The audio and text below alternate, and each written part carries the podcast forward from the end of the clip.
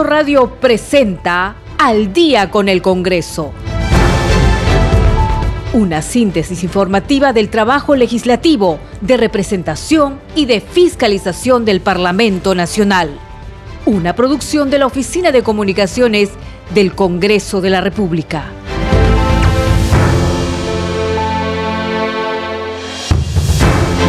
¿Cómo están amigos? Buenas noches, bienvenidos. Esto es Al día con el Congreso. Terminamos la semana, hoy es viernes 22 de abril del 2022. Está con ustedes Perla Villanueva en los controles, Franco Roldán y Rafael Cifuentes.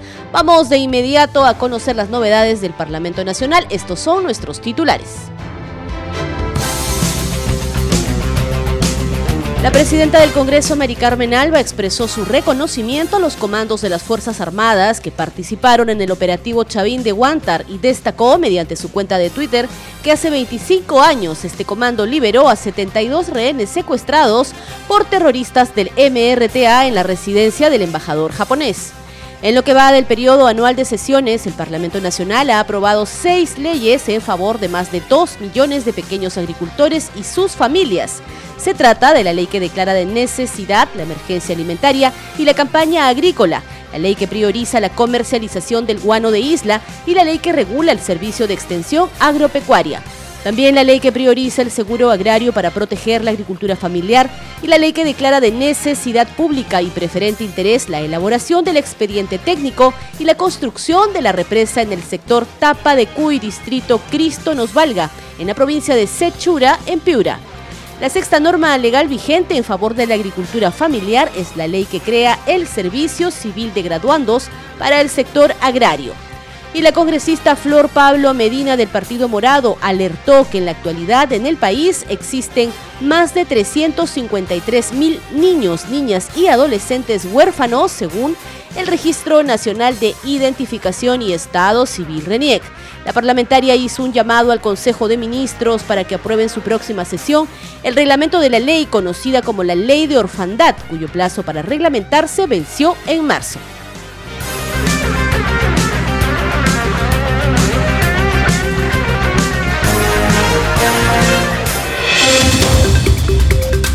Vamos de inmediato con el desarrollo de las noticias. La presidenta del Congreso, Mari Carmen Alba, expresó su reconocimiento a los comandos de las Fuerzas Armadas que participaron en el operativo Chavín de Guantar.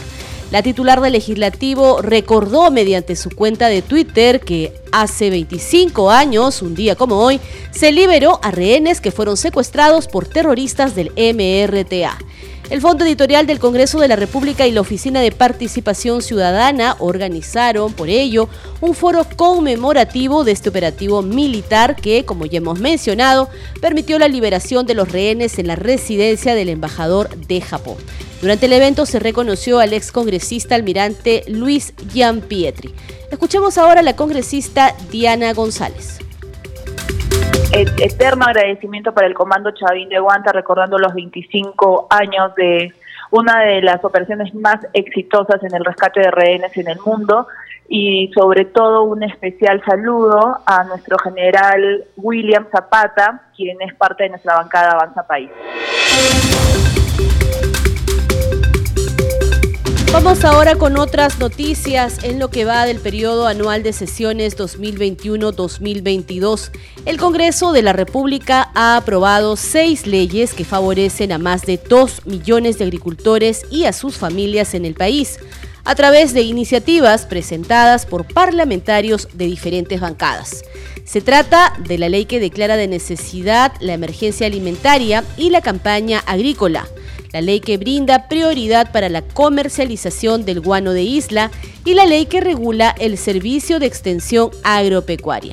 También está la ley que prioriza el seguro agrario para proteger la agricultura familiar y la ley que declara de necesidad pública y preferente interés nacional la elaboración del expediente técnico y la construcción de la represa en el sector Tapa de Cuy en el distrito Cristo Nos Valga, ubicada en la provincia de Sechura, en Piura. La sexta norma legal vigente en favor de la agricultura familiar es la Ley 31.410 que crea el Servicio Civil de Graduandos para el sector agrario. Y al respecto, la presidenta de la Comisión Agraria, la legisladora Vivian Olivos ha reiterado que hasta el momento no ha recibido la propuesta del Poder Ejecutivo respecto al anuncio presidencial de la denominada Segunda Reforma Agraria. Escuchemos. Nosotros como, como Comisión Agraria tenemos 66 proyectos en estos nueve meses, de los cuales ya le hemos dado los insumos necesarios para la reforma agraria, como tenemos seis leyes. Tenemos el CECIR agrario, ni siquiera lo implementan, es una ley que fue autora ni siquiera lo implementan y estaba dentro de la reforma agraria.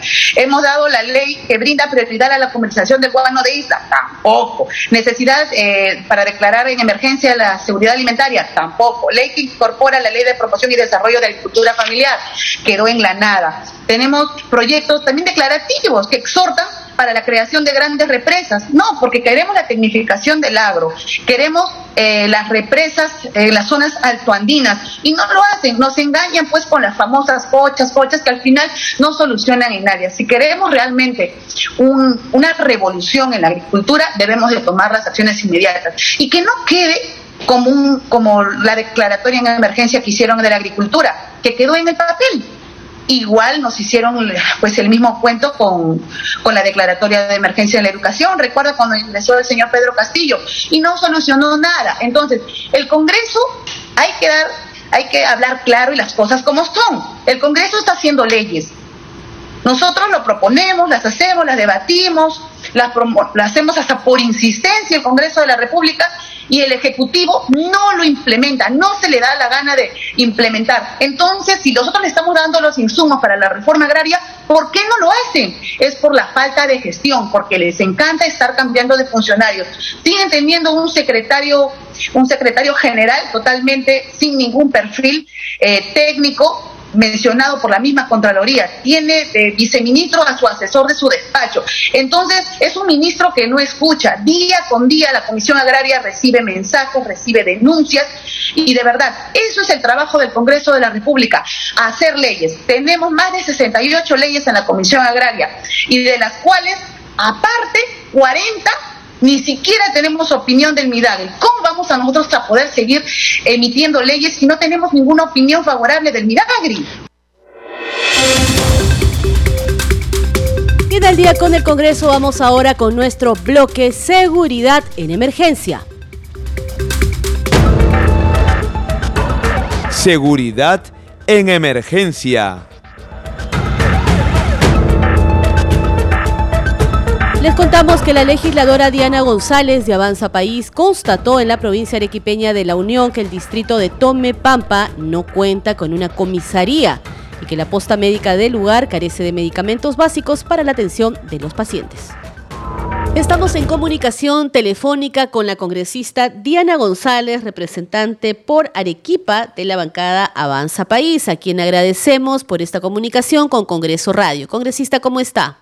Así es, nosotros el día domingo salimos a la provincia de La Unión. Hemos estado en diferentes distritos, como han sido, por ejemplo, Cotahuasi, Alca, Tomepampa. El lunes de esta semana de representación, como todas las semanas, compartimos agenda con los colegas del Grupo Parlamentario Región Arequipa eh, y en ese sentido también creemos importante que estas reuniones se desarrollen de manera descentralizada. Por tal motivo, el día lunes hemos estado en el distrito de Cotahuasi atendiendo a diferentes dirigentes, población, alcaldes que hacen llegar sus demandas, sus necesidades y hemos compartido con ellos todo el día. Al día siguiente yo salí muy temprano al distrito de Tomepampa donde sorprendentemente eh, el distrito no cuenta con comisaría, pude visitar el puesto de salud, esta posta no tenía un paracetamol, no tenía una amoxicilina y son realmente situaciones muy difíciles las que les toca afrontar a la provincia de La Unión. Nosotros como despacho ya hemos realizado los oficios correspondientes para que este distrito pueda ser atendido. No es posible que no cuente con un paracetamol. De la misma manera he conversado con mis colegas, entre ellos también el, el congresista Jaime Quito, con, con quien ayer compartimos una reunión en la Gerencia Provincial de Transportes, para que se puedan sumar los diferentes coordinadores de, de salud de nuestra región, de la red de de Cayoma, de la red de Arequipa, Condesuyos, La Unión, Castilla, para que puedan abastecer de medicamentos a estos distritos. Luego también hemos estado en, en el distrito de Alca visitando diferentes instituciones educativas,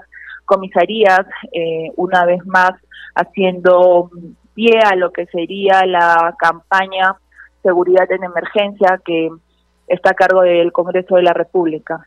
Creo que también hemos tenido un importante diálogo con la población, con los colegios, centros de salud, comisarios, haciéndoles llegar el mensaje de este Congreso, su Congreso, y los logros que se vienen eh, se vienen realizando hasta el momento. En, el primer día, el, lunes, en Cotahuasi, hemos podido eh, conversar con la población, hacerles llegar que este Congreso, su Congreso, después de más de 20 años, hizo justicia para los fonavistas que esperaban la devolución de sus aportes, de igual manera la promulgación de la ley del 100% de CTS para los docentes, y así como la firma la autógrafa de la ley que protege a las ollas comunes. Creo que son logros de, de este Congreso que tienen que ser compartidos con la población y que la población realmente se sienta representada, sienta que el Estado está cerca y que este Congreso es de todos y para todos. Muy bien, congresista. Veíamos a través de sus redes sociales que usted destacaba el, el, problema de la salud mental en Arequipa. Usted señalaba incluso que hay altos índices de incidencia en suicidios en jóvenes, en su mayoría. Así es, nosotros ayer hemos estado en un centro comunitario de salud mental, San Martín de Porres, en el distrito de Cerro Colorado, el distrito más poblado de, de nuestra provincia, precisamente atendiendo cada una de estas, de estas, demandas donde hemos podido eh, observar y también agradecemos a, a la licenciada encargada del centro comunitario por la información brindada. Arequipa cuenta con 11 centros comunitarios que actualmente no tienen las condiciones adecuadas que requiere un centro de salud mental. Sin embargo, hace poco anunciaban la instalación de cuatro centros más y la preocupación de los centros que ya existen en nuestra región es que la prioridad debería ser abastecerlos de los recursos que necesitan antes de dar inicio a nuevas unidades que evidentemente no contarán con las condiciones adecuadas. Y otro lado también se señalaba, eh, y nos contaba usted que en Cotahuasi ha podido eh, recoger alguna realidad que, bueno, que no es indiferente para las otras regiones del país, que es el tema de la violencia familiar. Y usted así hincapié en que el, el, problema es que luego de recibirse esas denuncias, muchas de las víctimas, eh, mujeres o niños, se ven obligadas a regresar donde su agresor o con su agresor en víctima que no tienen independencia económica y que tampoco tienen un lugar o refugios donde se las pueda acoger. Así es, este ha sido un tema muy sensible y reiterativo también, como te comentaba, yo estaba en Cotahuasi, luego me dirigí al distrito de Tomepampa, 40 minutos, el distrito que no tiene paracetamol ni amoxicilina. Lamentablemente este distrito no tiene no tiene comisaría, entonces las personas se ven obligadas a realizar un viaje de más de 40 minutos para llegar a Cotahuasi y recién asentar una denuncia. Cuando llegan a Cotahuasi, eh, nosotros hemos podido estar tanto en la comisaría como en el Centro de Emergencia Mujer y una de las debilidades de, de este SEM es que cuentan con un solo médico legista que trabaja en el horario de 8 a 2 de la tarde. Eh, en el SEM nos indicaron que si existe alguna denuncia después del horario de atención del médico legista, pues el médico legista sí lo estaba atendiendo, pero como cualquier trabajador tiene vacaciones, tiene descansos médicos y evidentemente urge la necesidad de tener otro personal que pueda cubrir ese horario, para que pueda atender cada una de las, de las denuncias, lo propio en el distrito de Alca. Ellos también reiteraban eh, la importancia de contar con dos personas como médicos legistas para que puedan atender cada una de estas denuncias. Para ellos son viajes muy largos que demandan también un tema económico y que finalmente el resultado estaría siendo que estas víctimas regresen con su agresor. De la, de la misma manera, eh, nosotros fuimos al CEM de Cotahuasi y ahí nos indicaban la importancia de tener una casa refugio. Nos contaban el caso de una niña de 11 años que había sido violada y había quedado embarazada. De la misma manera, una persona que había sido casi degollada y, se ven obligadas a regresar a sus casas porque no cuentan con un centro de refugio. Congresista, a través de su, de su trabajo, de su labor de fiscalización, de representación legislativa, ¿de qué manera se puede canalizar toda esta problemática para eh, poner en conocimiento y además para llevar a la acción de las entidades o de las autoridades competentes? Sí, mira, cuando nosotros visitamos diferentes instituciones, allá también hemos estado en el SOA, este servicio de orientación al adolescente en centros juveniles. Eh, ellos nos indican que, se tratan de comunicar con las diferentes instituciones, a veces ministerios, y que de pronto no tienen la atención debida o que esta estaría demorando. Eh, nosotros como despacho ponemos eh, el mismo a disposición de ellos y eh, solicitamos cada uno de los cargos que ya se ha venido trabajando y sobre eso en el marco de nuestra labor fiscalizadora poder oficiar y consultar a las entidades correspondientes cuál es el motivo de la demora o en qué en qué fase del, procedimiento se encuentra para dar pronta solución a las demandas que, que nos refieren.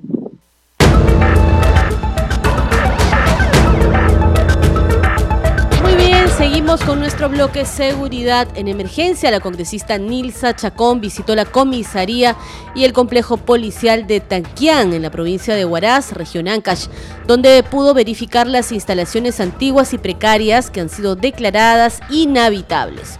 Los policías requieren un nuevo local, así como patrulleros para cumplir con su trabajo. Instalaciones antiguas que sobrepasan los 40 años, paredes húmedas, techos con hongos, pasillos con pisos de madera rotos, baños sin puerta y falta de iluminación son parte de las carencias que enfrentan los 120 efectivos policiales de la Comisaría y Complejo Policial de Taquián, ubicado en la provincia de Huaraz, región Ancash, y que además ha sido declarado inhabitable. Así lo señaló la congresista Nilsa Chacón Trujillo durante su recorrido por el lugar tras una visita realizada recientemente. No tienen una, una buena infraestructura, el techo humedecido. Sabemos que en esta zona llueve bastante por ser zona sierra, llueve bastante, pero la verdad que es bien precaria tener a nuestra policía que tenga sus instalaciones donde hacen un descanso después de sus operativos, que tengan todo el techo este, hongueado. Esta construcción, como le vuelvo a repetir, ya tiene más de 40 años. Entonces, necesitamos que también aquí el Ministerio del Interior ponga atención ante esa situación, la legisladora informó que envió documentos al Ministerio del Interior para la construcción de un nuevo local, pero que no hubo ninguna respuesta del sector, razón por la cual se planteó hacerlo con inversión público-privada a través de obras por impuestos. En ese sentido, instó al Mininter a aceptar la carta de intención. Es un proyecto que ya se ha venido gestionando con el Ministerio del Interior y la empresa privada Tamina es para la ejecución de un nuevo complejo policial, aquí justo en esta zona. O sea, solamente estamos esperando la carta de intención. Respecto de la situación de unidades vehiculares inoperativas, dijo que están a la espera de que se cumpla con el convenio firmado con el gobierno regional de Ancash para que done 120 camionetas que serían distribuidas en las diferentes comisarías de la región para el patrullaje correspondiente. La Policía Nacional de aquí de Ancash está a la predisposición que vengan los presupuestos de la libertad, porque aquí no tienen entidad ejecutora, no tienen. Entonces, están a la espera de que de la buena voluntad de la región de la libertad para que puedan ejecutar cualquier cambio, temas que necesiten de algún presupuesto, tienen que solicitarlo a la libertad. Y ahora estamos viendo una de las problemáticas que ni siquiera tienen iluminación, en tanto, el congresista Roberto Quiabra visitó la casa de acogida Hermelinda Carrera, que alberga a mujeres y niñas víctimas de violencia familiar. Fue para constatar las condiciones en las que viven. Para el congresista Roberto Quiabra, referirse a seguridad ciudadana no debe limitarse a hablar de policías, fiscales y jueces, sino de un tema que va más allá, la prevención.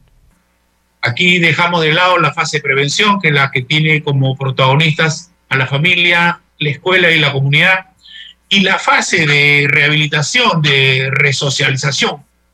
¿Cómo hacer para recuperar a aquellos que, cometen un delito de todo tipo. Quiabra visitó junto a su colega Gladys Echaíz el centro de acogida residencial Hermelinda Carrera del INAVIF para constatar la situación de dicho establecimiento que alberga a las menores acogidas por razones de abandono. En el lugar existen obras paralizadas. Como parte de la visita hemos encontrado que lamentablemente algo que también es un problema a nivel nacional, obras inconclusas tenemos nosotros una empresa que empezó a construir y ampliar este centro, lo abandonó, ha entrado un arbitraje. El parlamentario dijo esperar que en agosto de este año se reanuden las obras tal como se los ha garantizado el director del INAVIF, Sergio Tejada, con quien dialogaron durante la inspección. El Congreso impulsa la campaña Seguridad en Emergencia y el congresista Roberto Quiabra adelantó que esta es una forma de ver la seguridad ciudadana. Y el congresista Elías Varas Meléndez acudió al llamado de la población en Yungay, en la región Ancash, para que la Escuela Superior de la Policía Nacional del Perú no sea cerrada ante el elevado índice delincuencial. Un centro de estudios ubicado en la ciudad de Yungay es clave en la formación de los nuevos policías que se requiere para combatir el crimen en Ancash, ya que es una de las regiones donde más personas han sufrido violencia por parte de la delincuencia. Sin embargo, a través de un decreto supremo en el año 2019 se declaró el cierre de este centro de formación técnico policial. Dicha decisión afecta no solo a los jóvenes de esta jurisdicción que desean postular a la policía, sino que también limita la capacidad operativa de las comisarías para enfrentar la inseguridad ciudadana. Es por ello que el parlamentario Elías Varas acudió al llamado de la población ya que la seguridad se encuentra en emergencia.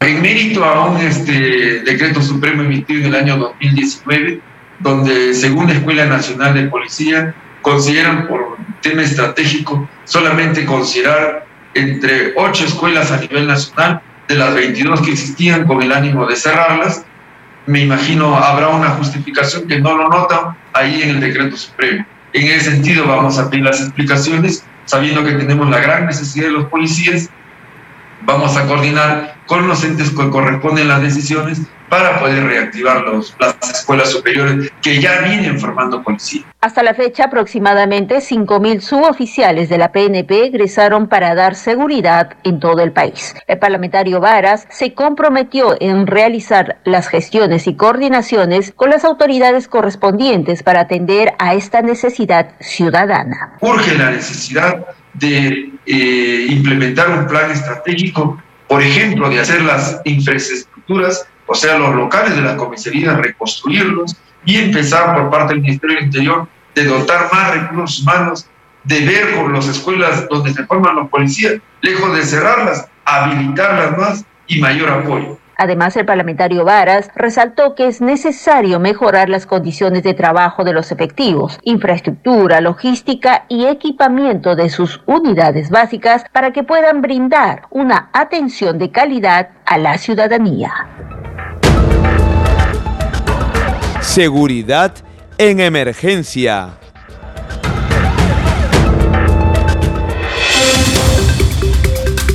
Vamos ahora con otras noticias. Es momento de darle el pase a nuestra compañera Elsa Iturriaga que tiene información importante. Adelante, Elsa. Gracias por el pase. La presidenta de la Comisión de Descentralización, Norma Yarrow, exhortó a los alcaldes de Lima Provincias a no buscar culpables y asumir su responsabilidad para trabajar unidos y lograr solucionar los problemas del sector salud que afecta a la población de sus jurisdicciones por falta de medicamentos, equipos, infraestructura y ambulancias. Fue durante la audiencia descentralizada convocada por su despacho para recibir información de las autoridades locales sobre sus demandas. Dijo que debe primar siempre el diálogo y los consensos. Lamentó que aún no lleguen las propuestas del Poder Ejecutivo para dar solución a las necesidades prioritarias de los ciudadanos. No obstante, señaló que el Congreso ayudará a que cada una de las autoridades sean gestionarias para superar la falta de gobernabilidad que existe. Lamentó asimismo la situación en que se encuentran muchos establecimientos de salud a nivel de infraestructura y desabastecimiento además de no contar con una política gubernamental para solucionar el problema. Consideró que el país necesita una guía con puntos importantes para salir adelante y mejorar los servicios de la ciudadanía. El gobernador regional de Lima, Ricardo Chavarría Odia, dijo que se requiere hacer más obras, hospitales y equipamiento, pero que el problema es el presupuesto. Informó para Congreso Radio Elsa Iturriaga, un Congreso para todos. Muchas gracias, Elsa, por esa información.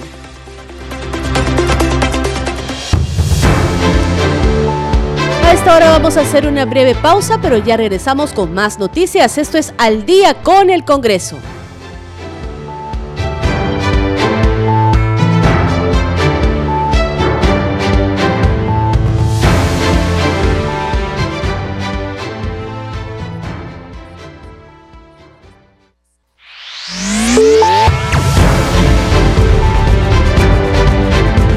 Continuamos en Al día con el Congreso.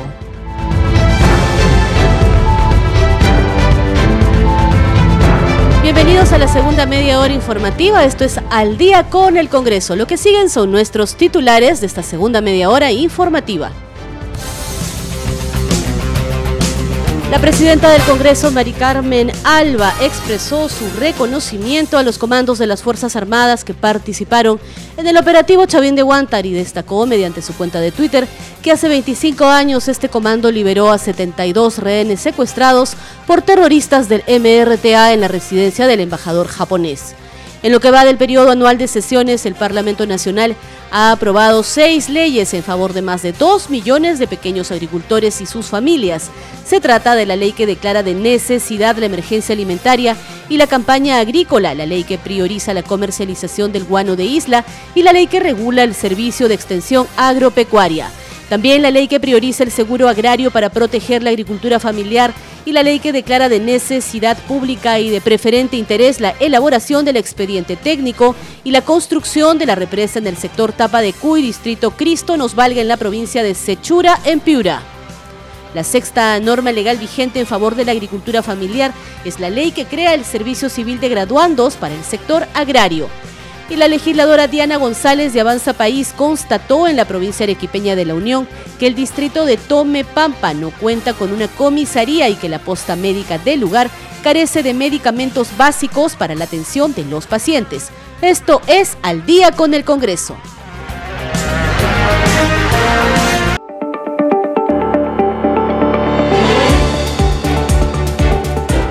Esta es la entrevista.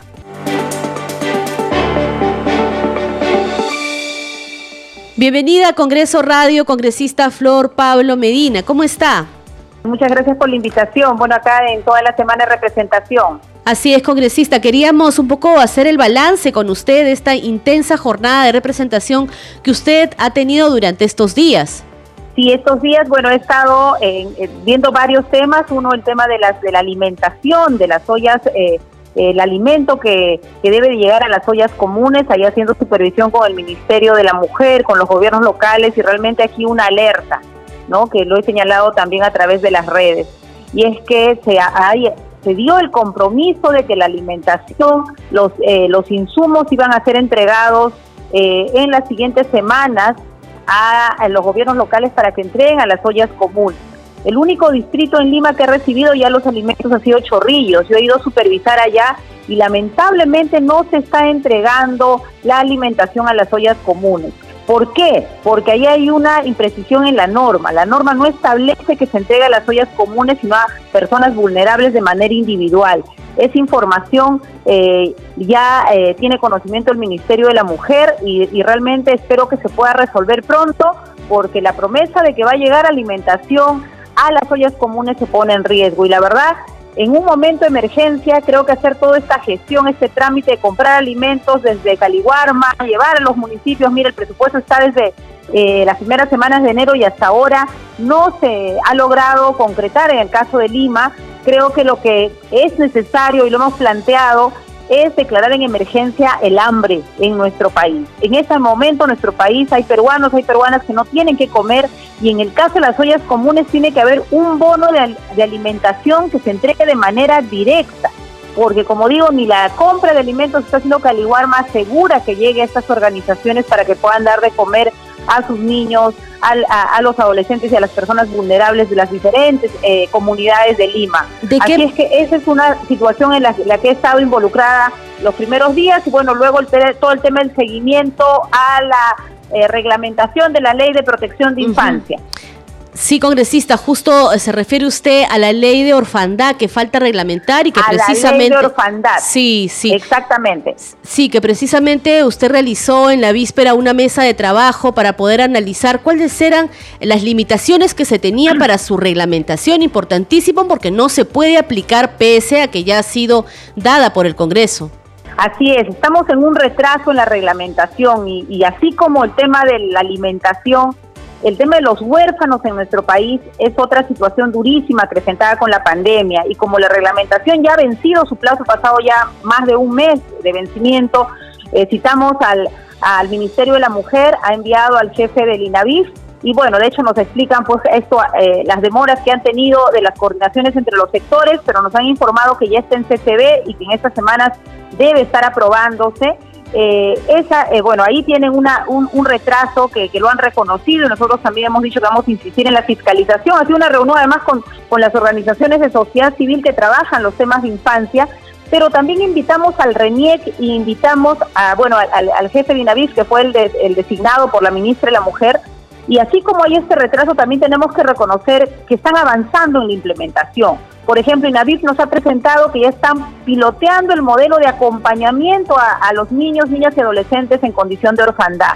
Y en el caso de Renier, que es el responsable de hacer el registro, miren, ayer nos han dado un dato totalmente alarmante. Ustedes recordarán que nosotros en el país hablábamos de, de 100.000 huérfanos, decíamos cerca de 100.000, ¿no? Por unos estudios que habían. Ayer Renier nos ha dado el dato triste y grave que son más de 350 mil huérfanos que tenemos, en, menores de edad que tenemos en este momento. Eso es gravísimo, falta todavía, de hecho, eh, de ahí ver cuál es la, la población de huérfanos en condición de pobreza y extrema pobreza, pero de hecho los cálculos que se han hecho de presupuesto, de atención, va a tener que incrementarse. Vamos a tener en el país que crear un programa de atención a nuestros niños, niñas y adolescentes huérfanos, porque es una cantidad mucho mayor de la que alarmante. estábamos imaginando. Sí, congresista. Así es, son ¿Y más de 350 mil niños y adolescentes. ¿Y estos 350 mil huérfanos producto de qué, congresista? ¿De la pandemia?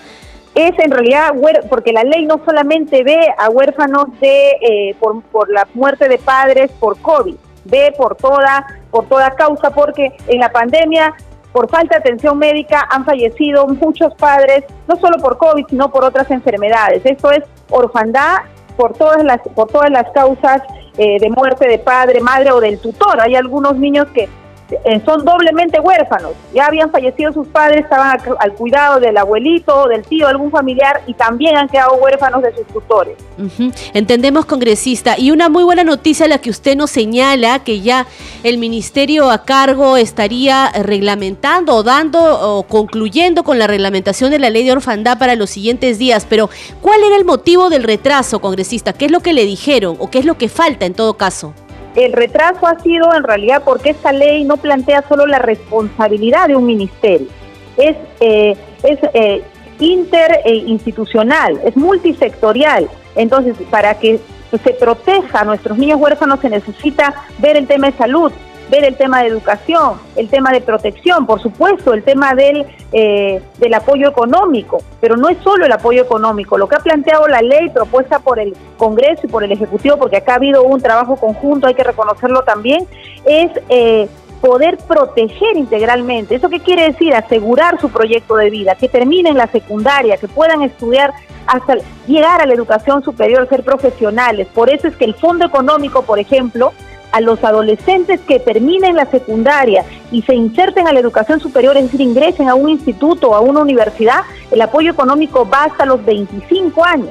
Y además, como digo, el retraso es cierto, han dicho, ya está en CCB, estas semanas ya debe ser, yo espero ahí también un llamado al Ejecutivo de que en este Consejo de Ministros próximo se pueda aprobar ese, ese reglamento de la ley para ya tener de una vez el reglamento y poder implementar las acciones pero como digo, la buena noticia también es que las instituciones ya están avanzando en las estrategias. Ya hay un piloto de cómo se va a hacer el acompañamiento. Han hecho un piloto en San Juan del Urigancho. Y lo, ¿Por qué? Porque no es que se va a dar solamente los 200 soles. Va a haber un equipo a cargo de monitorear y especialmente acompañar a los niños, niñas y adolescentes huérfanos. Exactamente, hay un seguimiento para comenzar, estén sanos no dejen de estudiar y no sean violentados. Esos son los énfasis y creo que con algo de demora, pero a la vez quiero reconocer también el compromiso. Ayer eh, no solo han venido a decir, y es el reglamento, está demorado, es cierto, sino a decir todos los avances ya que hay en la implementación. Y nos hemos comprometido con las instituciones de seguir mensualmente haciendo un seguimiento, porque acá no se trata solo de dar una ley, de sacar un reglamento, se trata de asegurarle una calidad de vida, se trata de asegurar derechos a nuestros niños, niñas y adolescentes huérfanos en el país. Como digo, son más de 300 Exactamente el dato que nos dio ayer la jefa de Reniegue es 353.279 niños, niñas y adolescentes huérfanos en el país. Realmente en todo el, el ruido político no estamos creo que siendo conscientes, miren cuántos niños son mucho más, triplican la cantidad de lo que habíamos imaginado cuando hicimos esta ley. Terrible realidad, congresistas. Y así que importante el trabajo suyo de fiscalización, al igual que de otras parlamentarias que se han mantenido ahí firmes y detrás de precisamente lograr estos beneficios para eh, niños, niñas y adolescentes. Y justamente antes de terminar, yo quiero hacer hincapié en esta reunión que usted, así como otras parlamentarias, han sostenido con la presidenta del Poder Judicial para impulsar una ley de justicia itinerante y presupuesto para los módulos de proceso inmediato ante esta situación dolorosa que hemos visto en Chiclayo, que no es solo ese caso. Lamentablemente, el tema de la violencia sexual en nuestras niñas está todos los días. Ahorita los datos nos dicen que hay 21 mil menores que han sufrido violencia sexual desde el 2018. ¿Cuántos violadores sentenciados? Solamente poco más de 7 mil violadores sentenciados. Es decir, el resto está libre. Entonces fuimos, pedimos la reunión con la presidenta del Poder Judicial, que nos atendió rápidamente y han salido dos compromisos. Uno es que nuestra ley ya permite un proceso inmediato, es decir, cuando el, violador se declara culpable, hay, hay, como en este caso, evidencias, no hay flagrancia, no podemos pues esperar nueve meses, un año, que nunca encontremos justicia. Entonces, nos ha planteado trabajar un proyecto de ley para la creación de ese módulo inmediato. El Poder Judicial ya tiene una propuesta de decreto de urgencia. ¿Para qué? Para que en un solo lugar se juzgue a estos violadores. Que en un solo lugar ingrese y salga sentenciado, nos ha planteado un máximo de dos meses y pueda efectivamente eh, estas familias encontrar justicia. Esa es una primera línea de trabajo y la otra para nuestras zonas eh, más alejadas donde la justicia no llega, trabajar un proyecto de ley eh, de justicia itinerante. Que ojo, ya está en la Comisión de Justicia, así es que vamos a conversar con la presidenta de la Comisión de Justicia para darle celeridad a este proyecto. Son dos proyectos de ley que lo que van a permitir es que no queden impunes, no pase lo que está pasando ahora, que nuestras niñas, nuestros niños, nuestros adolescentes son violados y simplemente el violador queda suelto, queda libre, no se encuentra justicia. Esa es una de nuestras líneas y por supuesto también seguir incidiendo en el tema preventivo y de educación que es tan importante. Una educación que enfatice en el respeto de nuestros niños, que enseñe educación sexual integral respetando las edades y las culturas.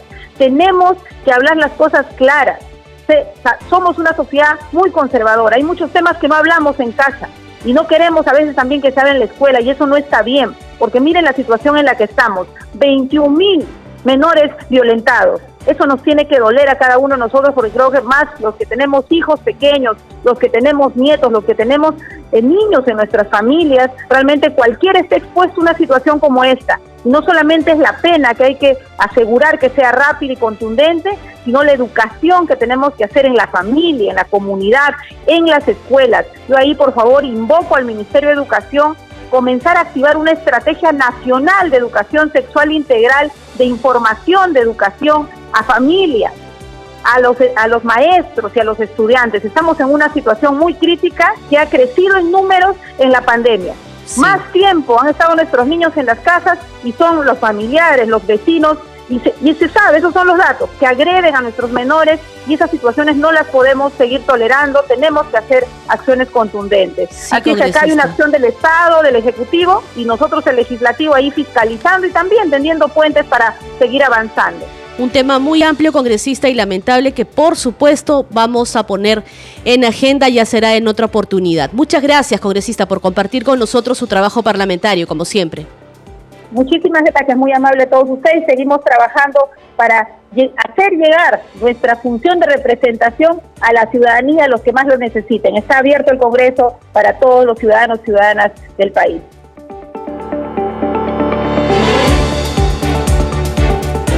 Escucha todas las entrevistas de Al día con el Congreso ingresando a arroba radio-congreso en Twitter y a radiocongreso.perú en Facebook, así como a nuestras cuentas de podcast en Spotify, Apple Podcast, Google Podcast y SoundCloud.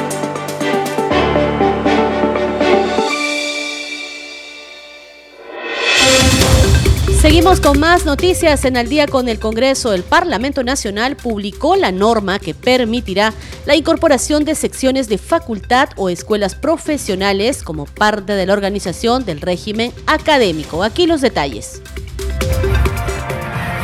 La norma establece que las universidades públicas licenciadas pueden establecer secciones de facultad o de escuelas profesionales como espacio formativo permanente, ubicado fuera de su ámbito local o sede principal, pero solo dentro de su jurisdicción regional y previa supervisión de la Superintendencia Nacional de Educación Superior Universitaria, SUNEDU. El beneficio será a favor de los estudiantes que residen en lugares geográficos alejados a las sedes de las universidades públicas licenciadas, pues por la distancia y varias horas de traslado se ven limitados y en tratos desiguales para que los estudiantes de la ciudad, lo que le impide el acceso a la educación superior. Además, que fomentará el desarrollo sostenible de toda la población, tanto en su crecimiento económico, inclusión social y contribuirá con la formación profesional. Dicha ley fue aprobada por el Pleno del Congreso para modificar el artículo 31 de la ley universitaria e incorpora a las secciones de facultad o escuelas profesionales en régimen académico de las universidades públicas licenciadas. Se evidencia que con la aprobación de la presente propuesta legislativa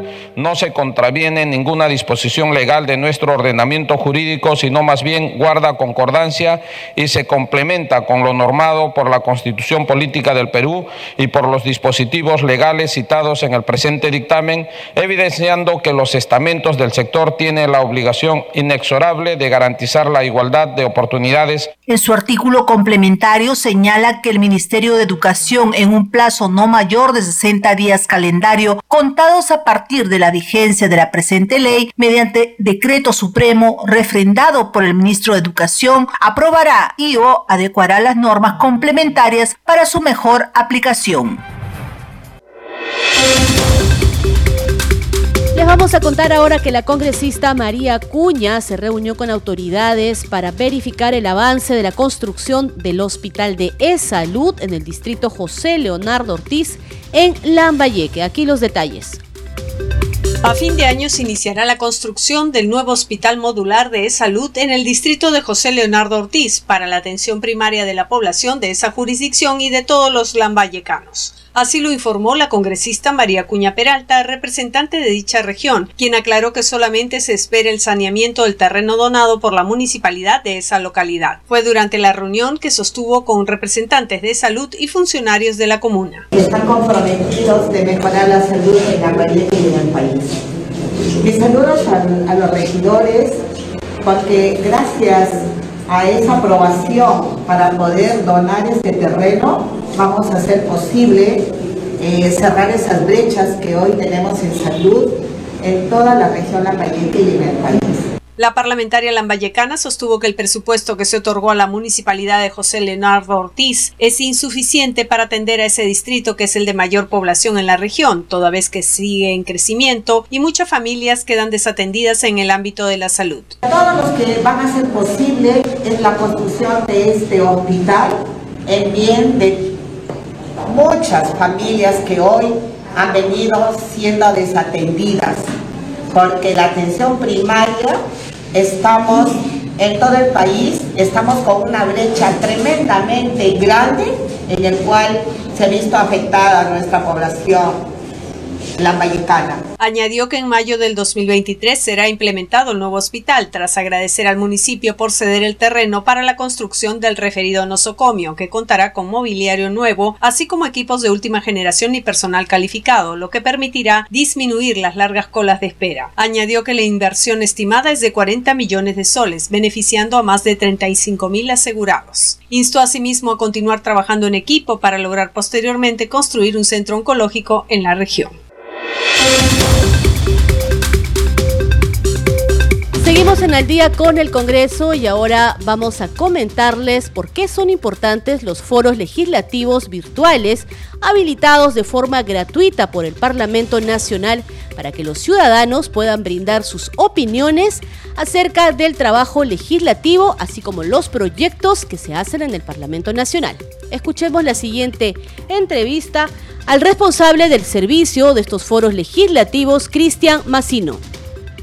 Ahora nos encontramos con Cristian Massino, responsable del servicio de los foros legislativos virtuales del Congreso de la República. Esta noche está con nosotros, nos acompaña porque queremos que nos ayude a explicar a la ciudadanía que existe este espacio, estos foros virtuales de participación ciudadana. ¿Cómo está? Muchas gracias por estar con nosotros. Eh, ¿Qué tal, Perla? Eh, gracias por la invitación para hacer conocer justamente este servicio tan importante de la Oficina de Participación Ciudadana del Congreso de la República. Los foros legislativos virtuales es un programa virtual de participación ciudadana por lo cual los ciudadanos e instituciones pueden opinar a favor, en contra o presentar una propuesta alternativa sobre los proyectos de ley que se estudian y debaten en las comisiones ordinarias. ¿Mm? Estas opiniones eh, que son recibidas ingresan a un sistema y, son procesadas por un equipo y, este, y publicadas en, la, en el portal del Congreso. Para tener acceso a, estas, eh, a esta participación, eh, debemos de ingresar al portal del Congreso, al sistema de proyectos de ley. El ciudadano puede buscar su proyecto de, el proyecto de su interés y ahí está el enlace para brindar opinión. El ciudadano puede, como dije, puede brindar opinión a favor, en contra o presentar una propuesta alternativa. Estas opiniones son remitidas al congresista, dueño de la iniciativa, al grupo parlamentario al que pertenece y a las comisiones o eh, a la comisión o comisiones que están estudiando el dicho proyecto. ¿no? así es, efectivamente. Y para que nuestros oyentes puedan comprender de qué se trata esta iniciativa, hay que precisarles que eh, las diferentes comisiones ordinarias analizan, estudian los diferentes proyectos de ley que llegan y esta es una oportunidad para que el ciudadano a través de estos foros legislativos pueda emitir una opinión y, con ello pues mejorar o eh, hacer alguna observación a la iniciativa legislativa, ¿no es cierto? Claro, que ayude la, la, opinión del ciudadano, que ayude en el estudio eh, de, del, del, proyecto cuando aún está en comisión, ¿no?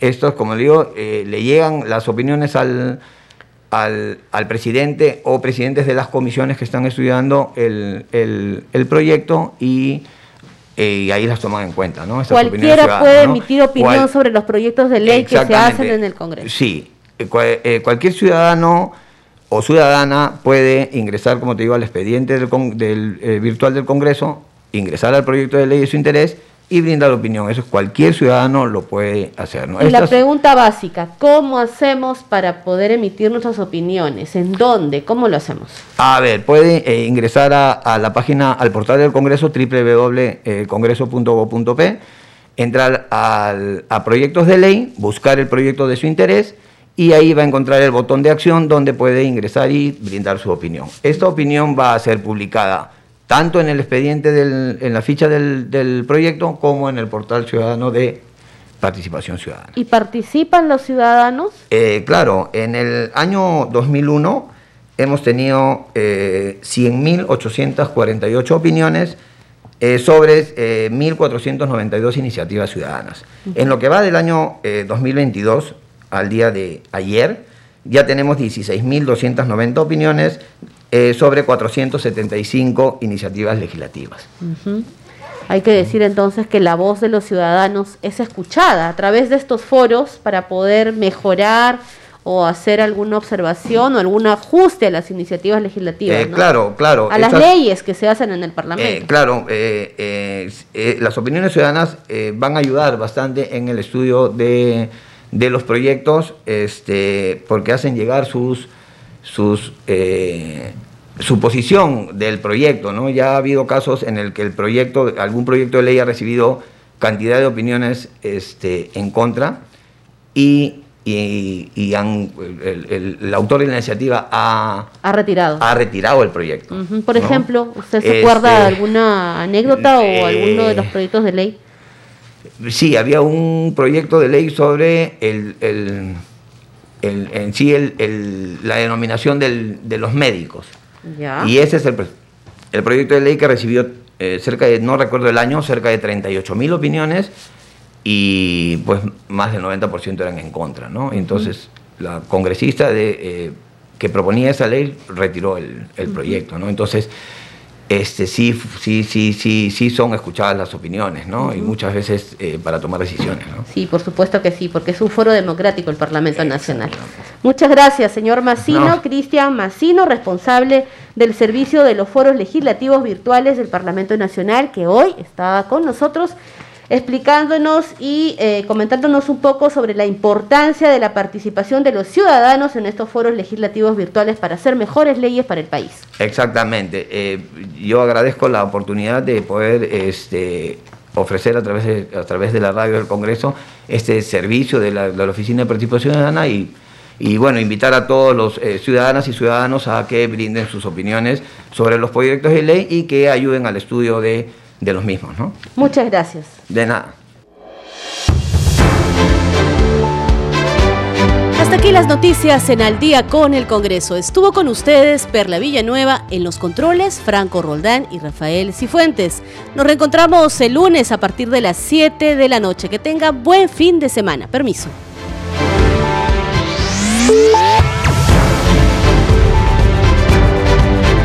Congreso Radio presentó Al día con el Congreso. Una síntesis informativa del trabajo legislativo, de representación y de fiscalización del Parlamento Nacional. Una producción de la Oficina de Comunicaciones del Congreso de la República.